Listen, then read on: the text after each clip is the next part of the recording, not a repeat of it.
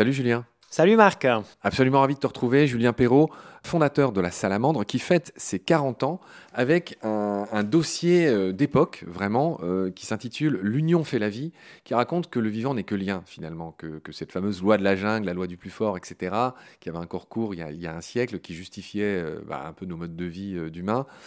tout ça, c'est un peu du bidon, en fait. Le, vivant n'est que lien, comme j'arrête pas de le dire, et vous, vous en fournissez de, de très bons exemples dans ce dossier.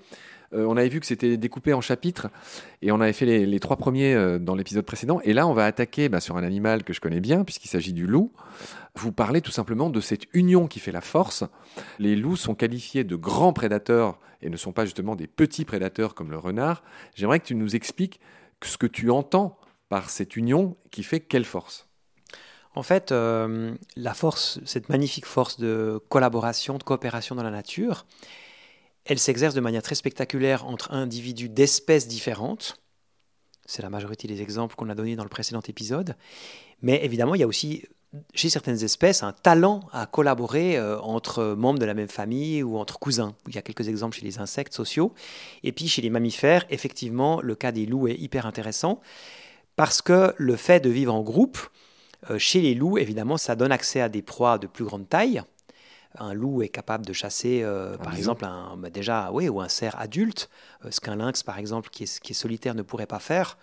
Mais pas que, c'est-à-dire qu'il y a, je dirais, le bénéfice de pouvoir chasser des plus grandes proies, mais il y a aussi tout un bénéfice euh, de la vie collective qui est lié à la culture des loups, notamment lié aux jeunes. C'est-à-dire que les jeunes vont être chouchoutés, ils vont être entourés bien plus qu'une jeune hermine ou, ou, un jeune renard par le groupe on a pu montrer que le taux de survie des jeunes loups est, de 40%, ce qui est très élevé euh, pour un mammifère euh, par rapport à d'autres espèces qui sont beaucoup plus solitaires. C'est vraiment le bénéfice du groupe. Et puis surtout, ce groupe permet vraiment d'enseigner plein de choses aux loups de manière collective, aux jeunes loups. Il y a souvent une nourrice qui s'occupe des jeunes, qui n'est pas toujours la mère, qui leur apprend beaucoup, beaucoup de choses. Et euh, souvent, c'est des ados de l'année passée euh, qui vont garder en fait les louveteaux pendant que les adultes vont chasser en automne, enfin avant qu'ils soient assez grands pour suivre la meute.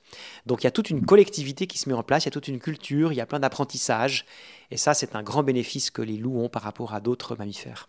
Oui, je me souviens dans les épisodes qu'on avait consacrés aux animaux d'Afrique, à Baleine sous Gravillon, on expliquait que le lycaon, que tu connais forcément, euh, qu'on surnomme le loup-pin, Lycaon, c'est un personnage mythologique. Enfin bref, le lycaon est un des très rares animaux qui s'occupe de ses handicapés et de ses vieux.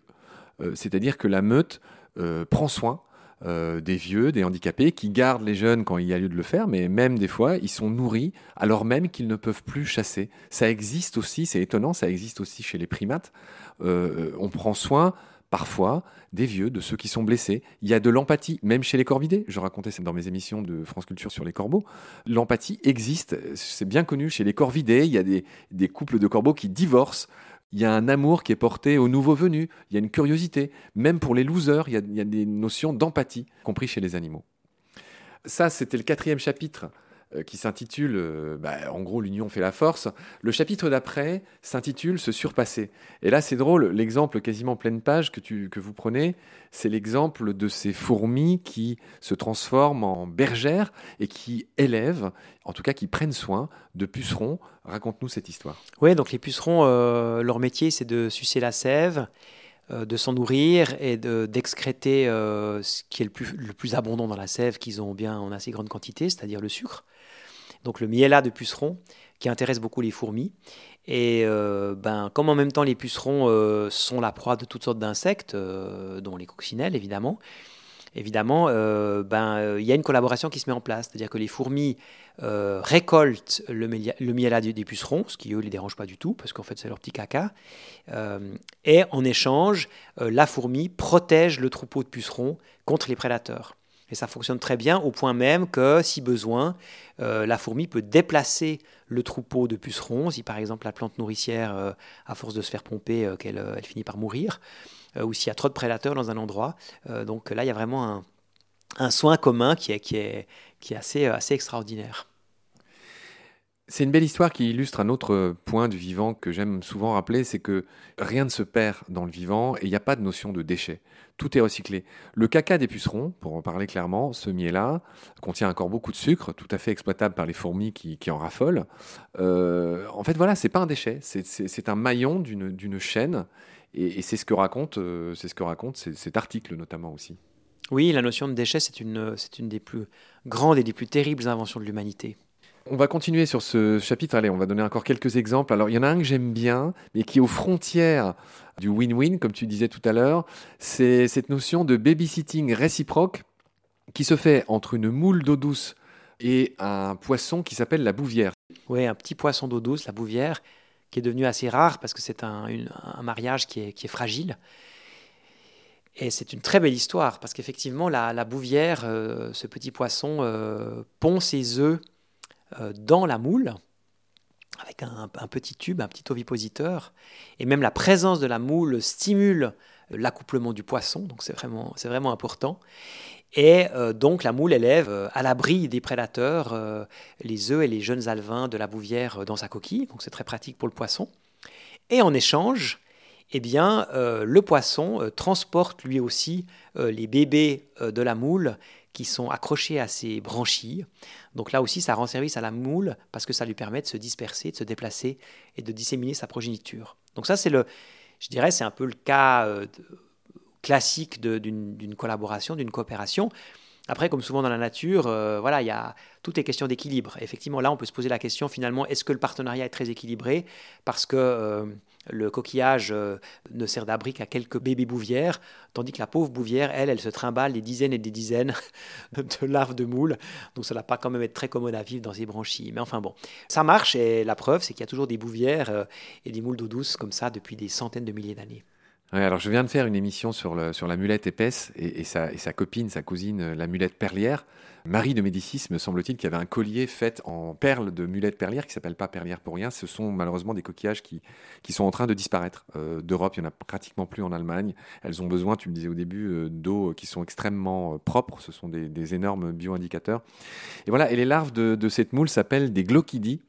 Euh, et en effet, elles se fixent sur les branchies et elles en sucent euh, le sang. En fait, ce sont des parasites, les larves de ces moules. Donc effectivement, c'est ce que tu disais. Là, on est un peu à la frontière du win-win. Mais c'est normal parce que la nature, elle, se moque de nos classements et de nos catégories. C'est des continuums, il y a tous les cas intermédiaires, il y a toutes les limites, ça fluctue. Il y a beaucoup de relations euh, entre partenaires dans la nature qui peuvent fluctuer entre le parasitisme ou la franche collaboration en fonction des circonstances. C'est le cas des champignons et des arbres, par exemple. Dans certains cas, un champignon peut être un partenaire très, euh, très loyal d'un arbre, et dans d'autres circonstances du milieu, tout à coup, ça peut devenir le tueur de l'arbre, la même espèce de champignon que la même espèce d'arbre. Donc, dans la nature, tout est bien plus subtil que les idées que nous nous en faisons. Ouais. Allez, on va avancer dans, ce dossier magnifique des 40 ans de la salamandre. Vous interviewez ensuite Pablo Servigne et Gauthier Chapelle, qui ont sorti un livre euh, extraordinaire en, 2017 euh, qui s'appelle L'entraide, l'autre loi de la jungle qui fait suite à leur encore plus célèbre livre de 2015 euh, qui s'intitulait Comment tout peut s'effondrer. Hein, Pablo Servigne, c'est le, il est très associé à la fameuse, à ce concept qu'on appelle la collapsologie. Pablo Servigne qui a créé aussi une revue qui s'appelle Yggdrasil, qui est un joli nom, qui est cet arbre mythique euh, scandinave, l'arbre monde. Bref, donc tu interviews ces deux-là, qui sont très sympas. Alors on, le sait peu, mais Pablo Servigne, c'est un spécialiste des fourmis à la base, euh, donc il s'y connaît en société, sociologie, si j'ose dire, des insectes, etc. Qu'est-ce qu'on retient de cette interview? Bah, Au tout début, justement, euh, ils expliquent que à l'époque de Darwin, on a un peu dévoyé les théories de Darwin pour cette histoire de la survie euh, survival of the fittest, c'est-à-dire la survie du, plus fort, euh, qui aurait justifié finalement toutes ces déviances humaines. Et de plus en plus aujourd'hui, on se rend compte qu'il en va finalement de l'inverse dans, la nature. C'est ce que vous dites au début. Oui, absolument. absolument. C'est toujours très commode de justifier tous nos excès par l'observation de la nature, mais qui a été mal comprise finalement. Donc c'est vraiment une idée qui est très forte, qui est très belle et que je trouve très inspirante aujourd'hui au XXIe siècle, de se dire que si on écoute les leçons de la nature, on se rend compte que ce qui prime dans le monde vivant, c'est vraiment ces forces qu'on a évoquées de, collaboration, de coopération. Ce qui est en fait hyper intéressant, c'est qu'il y a trois principes très puissants euh, que, l'entraide exerce sur le monde vivant. D'abord, on peut dire que l'entraide favorise l'entraide, c'est très beau. Dans un, dans un sous-sol forestier, euh, plus il y a de racines d'arbres qui sont connectées à des espèces de champignons, euh, plus ça développe de nouvelles occasions de collaborer. Enfin, c'est une espèce de réaction en chaîne. Pareil dans un, dans un récif de corail, hein, qui n'est qu'une collaboration entre plein de plein d'organismes différents. Donc ça, c'est quelque chose de très très beau. Et puis souvent, euh, cette collaboration, si elle est fructueuse, elle peut devenir obligatoire. C'est ce qu'on appelle une, symbiose, jusqu'au cas extrême où les, organismes, en fait, ils sont tellement bien, ils sont tellement heureux ensemble, qu'ils fusionnent. Et nous-mêmes, humains, nous sommes des enfants euh, de, certaines de ces fusions, en particulier toutes les cellules de notre corps. Elles sont issues, évidemment, euh, tu le sais bien, de la fusion entre plusieurs bactéries. Alors, est-ce que ça s'est fait, euh, je dirais, d'un commun accord en un mariage équilibré ou est-ce qu'on était un petit peu parasites les uns des autres? On ne le sait pas vraiment. Mais enfin, disons que quand même, cette, cette, cette union de plusieurs constituants a créé la cellule eucaryote euh, qui existe donc à des milliards d'exemplaires dans notre organisme. Et toutes ces cellules dans notre organisme, elles collaborent aussi. Une cellule de mon rein, elle a besoin euh, d'une cellule de mon pancréas. De nouveau, c'est de la collaboration. Oui, oui, tu as prononcé le mot eucaryote. On va juste expliquer à celles et ceux qui nous écoutent. Eucaryotes, ce sont les cellules, entre guillemets, complexes par opposition aux prokaryotes. En fait, les, formes de vie les plus simples, effectivement, qu'on appelle les prokaryotes, c'est les bactéries, si je simplifie. Il y a les bactéries les archées, enfin essentiellement les bactéries, donc c'est des tout petits machins tout simples. Puis après, la vie, en fusionnant plusieurs bactéries, a inventé des cellules beaucoup plus complexes, avec des micro-organes, si vous voulez. Et c'est toutes ces cellules-là qui peuvent vivre toutes seules ou qui peuvent se rassembler pour former des plantes ou des animaux pluricellulaires. C'est vraiment un, pas de la vie qui est gigantesque. En fait, cette notion d'eucaryote et de prokaryote vient de karyon en grec qui signifie le noyau. Et en fait, une cellule eucaryote, c'est une cellule dans, laquelle il y a un noyau qui contient le matériel génétique et tout autour, euh, toutes sortes de ce qu'on appelle d'organites, ce qu'il n'y a pas dans une cellule prokaryote, où il n'y a pas de noyau. En résumé, tout flotte dans la cellule, c'est une sorte de vrac, on va dire.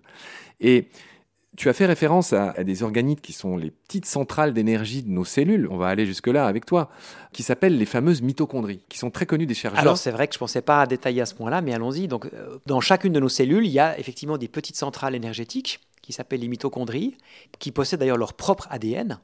Et ces petites mitochondries, c'était des, des bactéries qui ont été englobées dans quelque chose de plus grand, euh, qui, sont devenues les cellules complexes. Donc nous, animaux, dans chacune de nos cellules, nous avons plein de mitochondries, et c'est encore plus fou chez les plantes, parce que les plantes qui, croissent autour de nous, dans chaque cellule végétale, il y a plein de mitochondries, mais il y a encore autre chose d'encore plus merveilleux, c'est des petits chloroplastes, qui sont des, petits organes verts, qui étaient aussi des algues indépendantes il y a très très longtemps, enfin des algues, euh, euh, des, bactéries. Et en fait, c'est des usines solaires qui fabriquent les sucres avec l'énergie du soleil. Je lis la phrase qui est merveilleuse. Le deal, je te phagocyte, ça veut dire je te mange, je te protège et te ravitaille. Et ce que tu dis, pour qu'on comprenne bien, c'est évidemment pas à l'échelle d'une vie humaine ou animale, c'est à l'échelle de millions et de millions d'années. On ne sait pas trop, c'est ce que tu disais au début, si ces bactéries ont été ingérées pour être mangées. Puis au final, elles, ne sont pas mortes, elles sont restées. Et leurs avatars actuels sont devenus, c'est ce que j'ai appelé les organites, les petites mitochondries, les chloroplastes, dans le cas des végétaux, qui sont les centrales d'énergie solaire pour les végétaux. Et les mitochondries, c'est nos centrales d'énergie à nous autres, euh, on va dire, animaux. Je suis content parce que dans ce dossier, vous parlez de deux femmes qui sont pas très connues du grand public. La première, c'est Béatrix euh, Potter, comme Harry.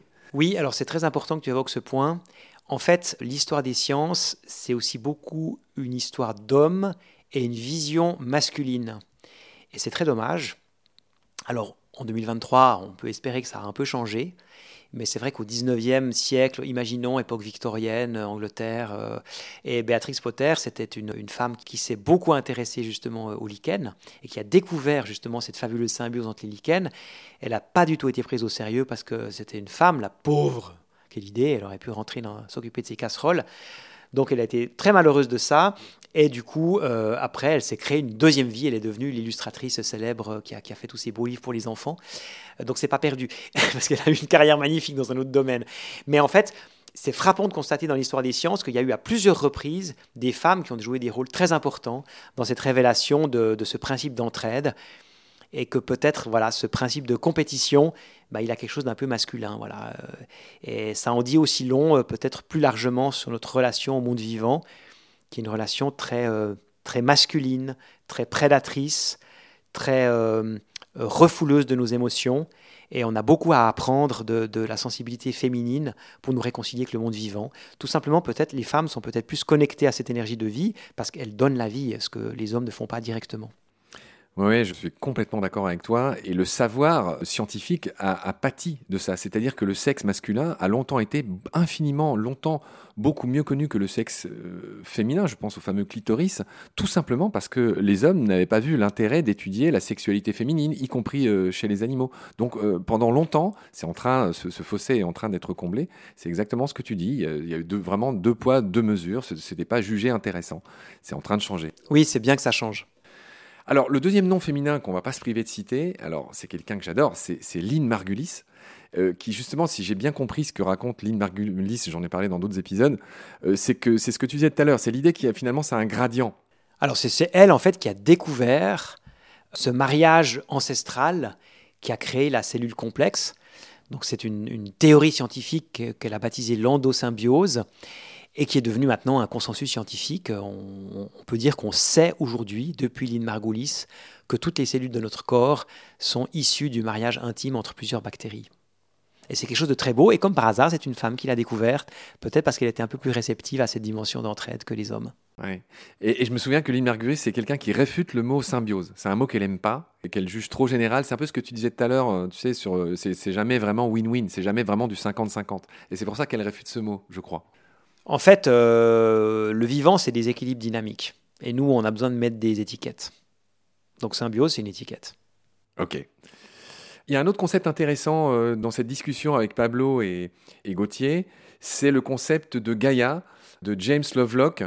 Explique-nous ce que c'est, c'est d'une poésie infinie. Oui, euh, James Lovelock, ça a été le pionnier de euh, l'appréhension du monde vivant comme un super-organisme. C'est un scientifique qui s'est beaucoup intéressé euh, aux équilibres de notre planète et il s'est beaucoup interrogé euh, pourquoi est-ce qu'il y a de la vie sur Terre et pas sur d'autres planètes.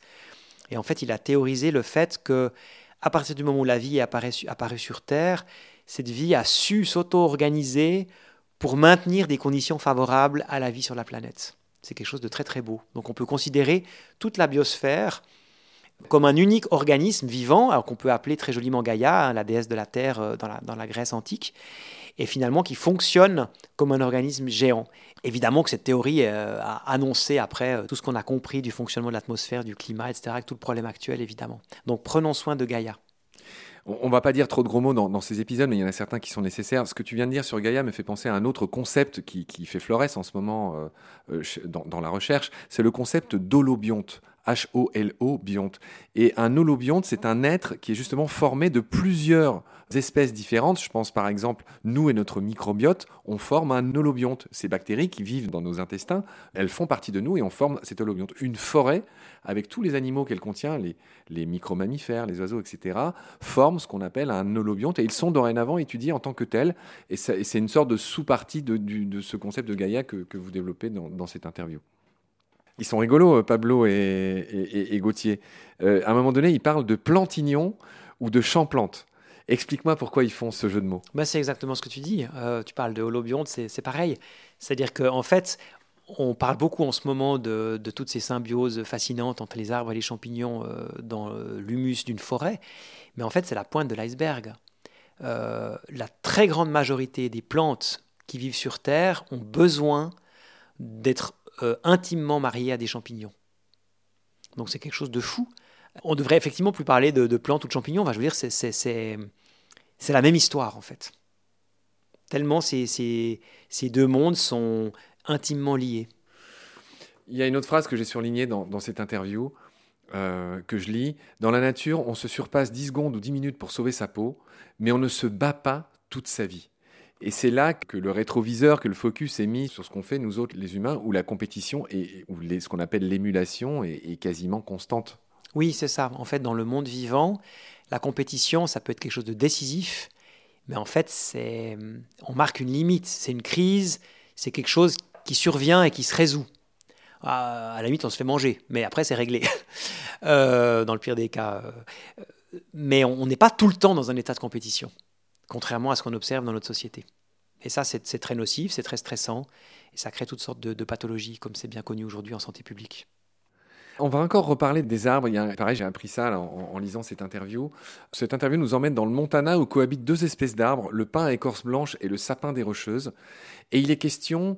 Alors, je vais tout de suite dire la conclusion, mais j'aimerais bien que tu nous racontes cette histoire. La conclusion, c'est que la pénurie favorise l'entraide dans le monde vivant et l'abondance favorise la compétition. J'aime bien cette mécanique du vivant. Ça, aurait toute sa place dans, ces émissions que je fais. C'est très contre-intuitif, mais justement c'est fascinant. L'exemple extrême, c'est le lichen, qui vit dans, dans, le milieu le plus extrême qu'on puisse imaginer. Et justement, le seul moyen de survivre dans des conditions aussi extrêmes, c'est la collaboration.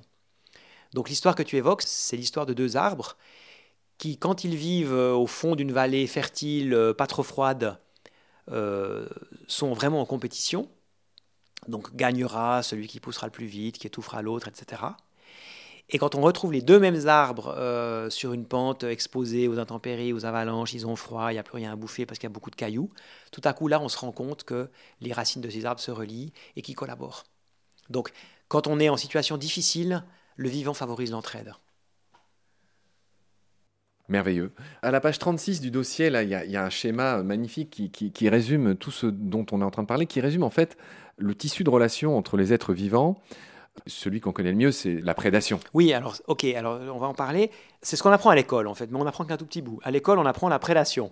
Donc il y a les grands qui mangent les petits. Alors après, on fait déjà un effort pour imaginer que les grands ne sont pas forcément méchants.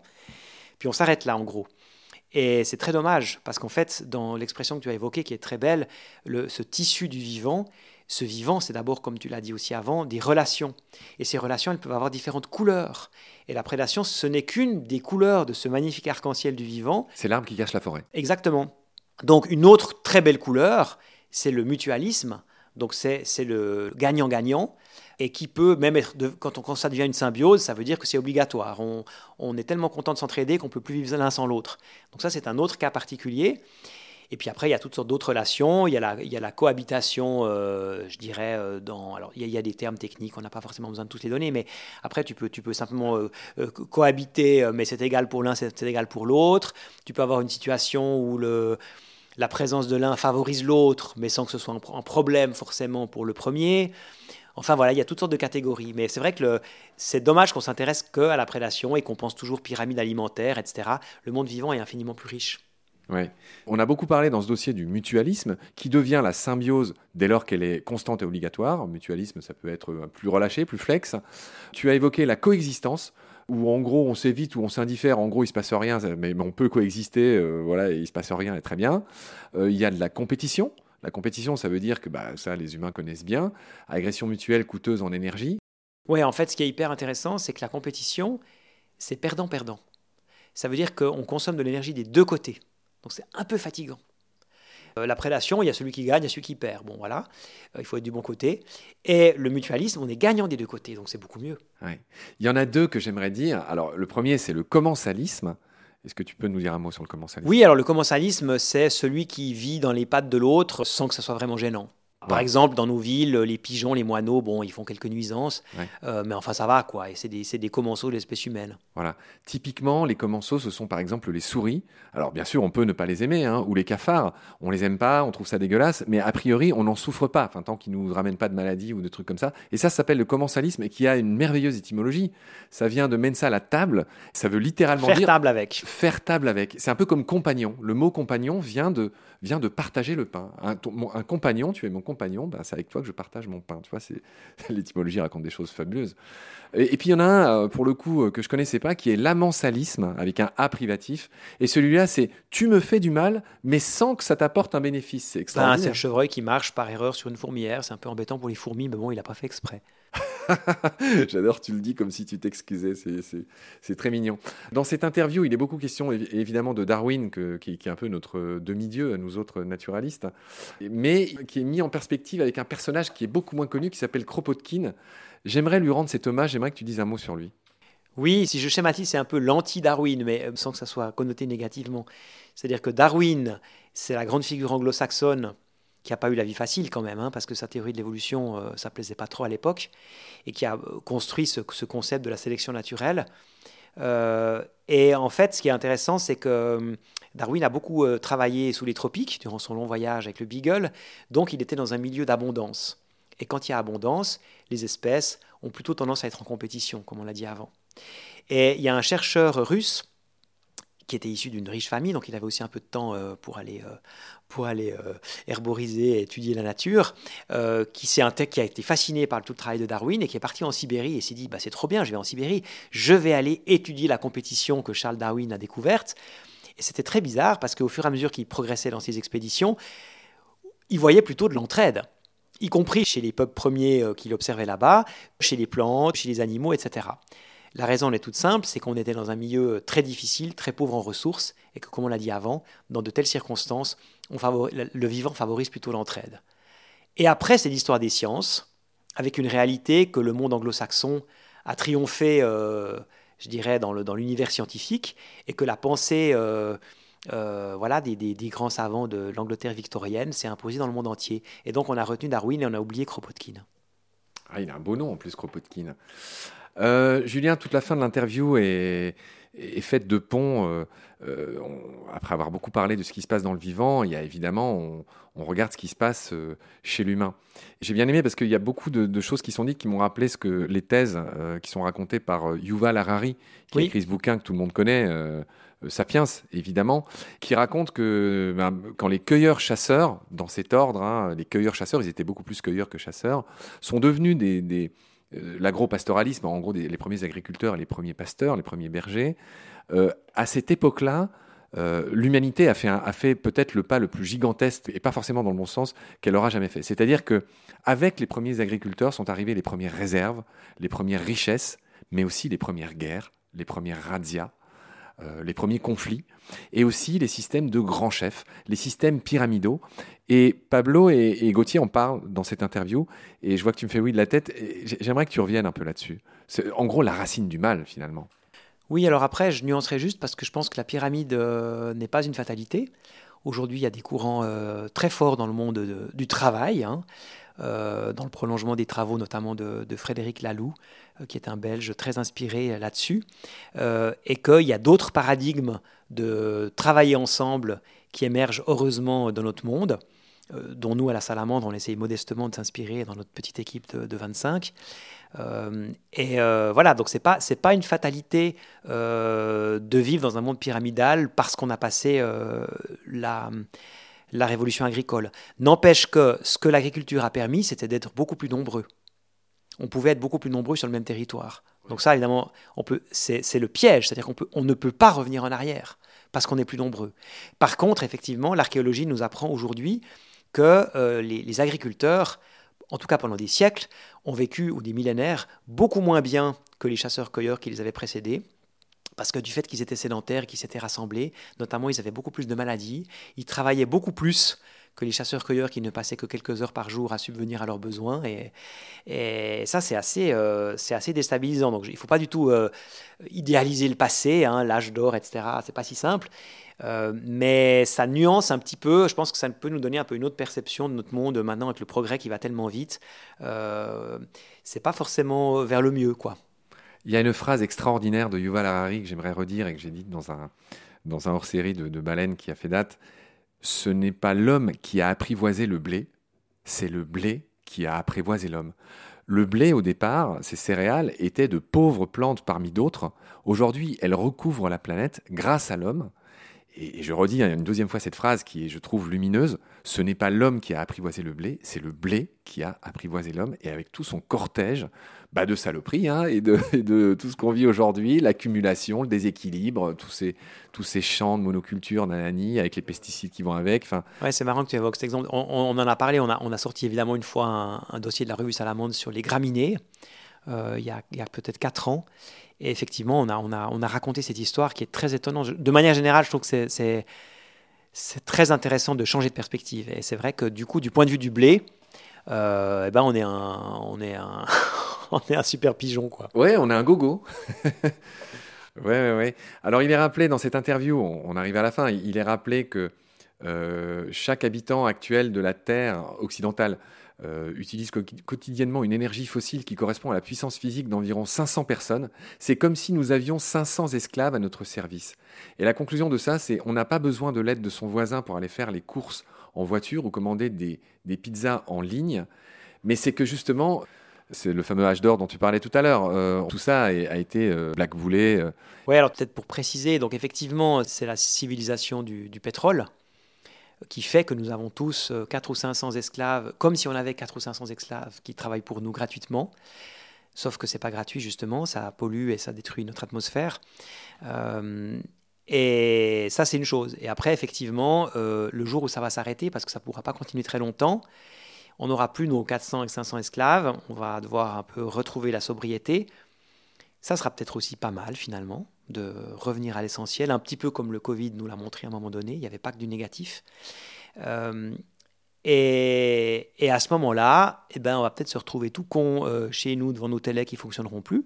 Ce sera cool de se souvenir qu'on a un voisin qui a un potager, qu'on a un autre voisin qui connaît euh, les vertus médicinales des plantes sauvages, qu'on a un agriculteur dans le coin euh, qui peut peut-être nous donner un coup de main, etc. etc.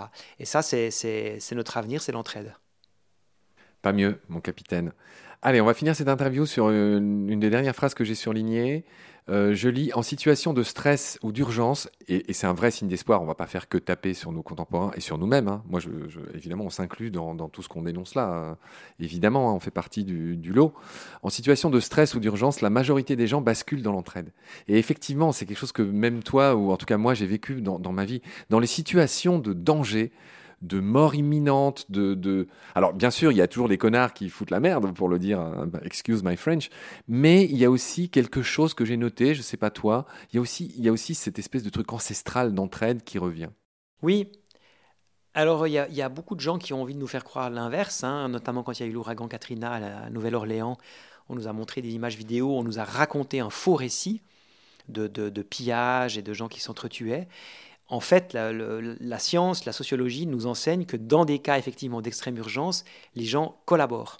C'est l'instinct de survie et tout à coup on se souvient du collectif et, on, est prêt à prendre des risques insensés presque pour sauver les autres. Donc ça c'est génial, c'est hyper encourageant. Je relativise juste, c'est que c'est en situation d'urgence extrême. Ça veut dire qu'après le stress redescend un peu et le grand défi c'est et alors à ce moment-là qu'est-ce qui va se passer? La meilleure des choses qui puissent nous arriver, c'est de rester dans cette énergie d'entraide à ce moment-là, mais c'est pas gagné.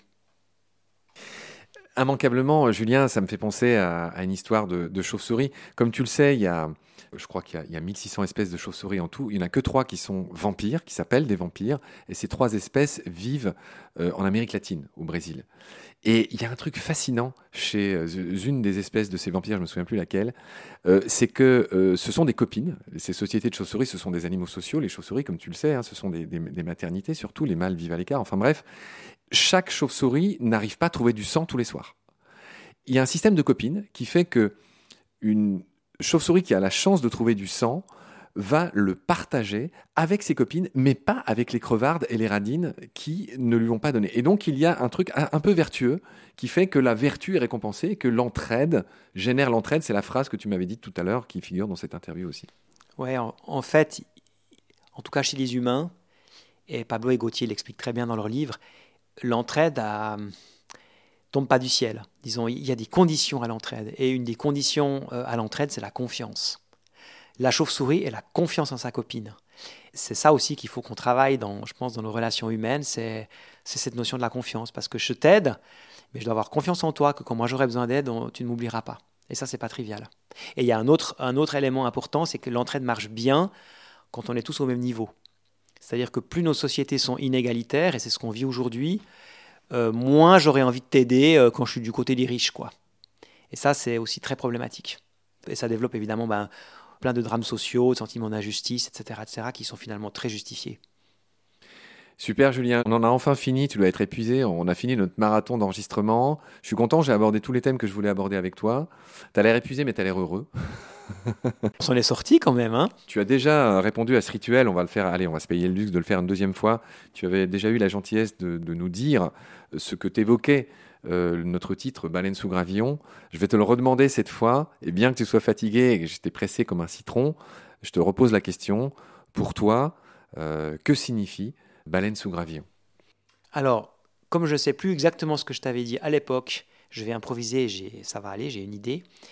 Si je vais me promener, que je vois euh, un petit gravillon, mais ça pourrait être un petit caillou, un petit, une petite parcelle de terre, une petite feuille morte, c'est égal je le soulève, et là-dessous, il y a un monde. Alors moi, j'y ai pas vu souvent des baleines, mais il y a un monde. Il y a un monde derrière chaque caillou, derrière chaque petite parcelle d'humus, derrière chaque feuille morte. Je trouve que c'est beau. Tu vois, moi, hier, je suis allé chercher des, verres pour un, peu réalimenter mon compost, là, qui est juste à côté de nous. C'est génial. On fait l'interview. Tu fais une interview à côté de mon compost. je suis sûr que ben, alors, on est en bonne compagnie. On est en bonne compagnie. Je suis allé chercher des verres. Et tu sais, quand j'ai soulevé le carton pour maintenir le truc humide, là, il y avait plein de cloportes dessous, toutes sortes de yules, tu sais, des, toute cette petite faune, là, en plus des verres que, j'allais chercher. Et j'étais ravi. Tu vois, et, je, et je vois bien que dans, dans tes yeux que toi-même, c'est loin de t'horrifier. Euh, c'est aussi des choses que tu trouves magnifiques. Eh oui, c'est la vie. C'est la vie, c'est le cycle. Faut pas que ça dégoûte, c'est nécessaire. Il faut que la matière recircule, qu'elle se décompose et qu'elle aille nourrir d'autres bouches. Mon cher Julien, comme j'ai dit, j'ai fini toutes les questions que je voulais te poser. Merci d'être passé euh, bah, chez moi et à Baleine sous Gravillon, on va dire. Est-ce que tu voudrais ajouter quelque chose? Est-ce qu'il y a une question que toi, tu avais vraiment très envie d'aborder qu'on n'a pas abordée? Est-ce que, est que tu veux ajouter, je sais pas, une petite citation? Est-ce que tu veux finir en beauté? Ou est-ce que tu veux juste tourner la page? j'aurais envie de vous dire euh, sortez quoi. Allez dans la nature pour de vrai, ça vous fera du bien. Euh, allez-y euh, de manière respectueuse. Et puis reconnectez-vous à, tous ces êtres qui nous entourent et dont nous avons besoin. En lisant La Salamandre et en écoutant Baleine sous Gravillon. Baleine sous Salamandre, on va dire exceptionnellement. Très bien, Julien. Je te remercie beaucoup pour toutes tes lumières, pour tout ton sourire, ta gentillesse. je te retrouve très vite ici ou là. D'ici là, prends soin de toi. Salut. Salut, Marc.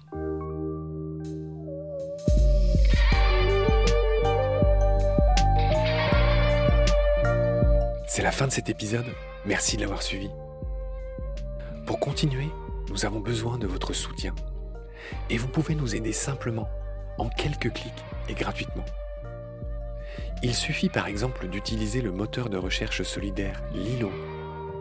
Ainsi, chacune de vos recherches sur Internet générera des gouttes qui seront reversées au projet de votre choix, comme Baleine sous gravillon par exemple. Vous pouvez par ailleurs vous abonner à nos podcasts comme d'habitude, partager les liens, devenir adhérent de l'association BSG ou encore faire un don sur Helloasso ou sur Tipeee. Grand merci par avance. Je remercie tous mes équipiers pour leur aide précieuse. Je vous retrouve bientôt pour de nouveaux épisodes. Et d'ici là, prenez soin de vous et de ce qu'il y a autour de vous. Merci. À bientôt.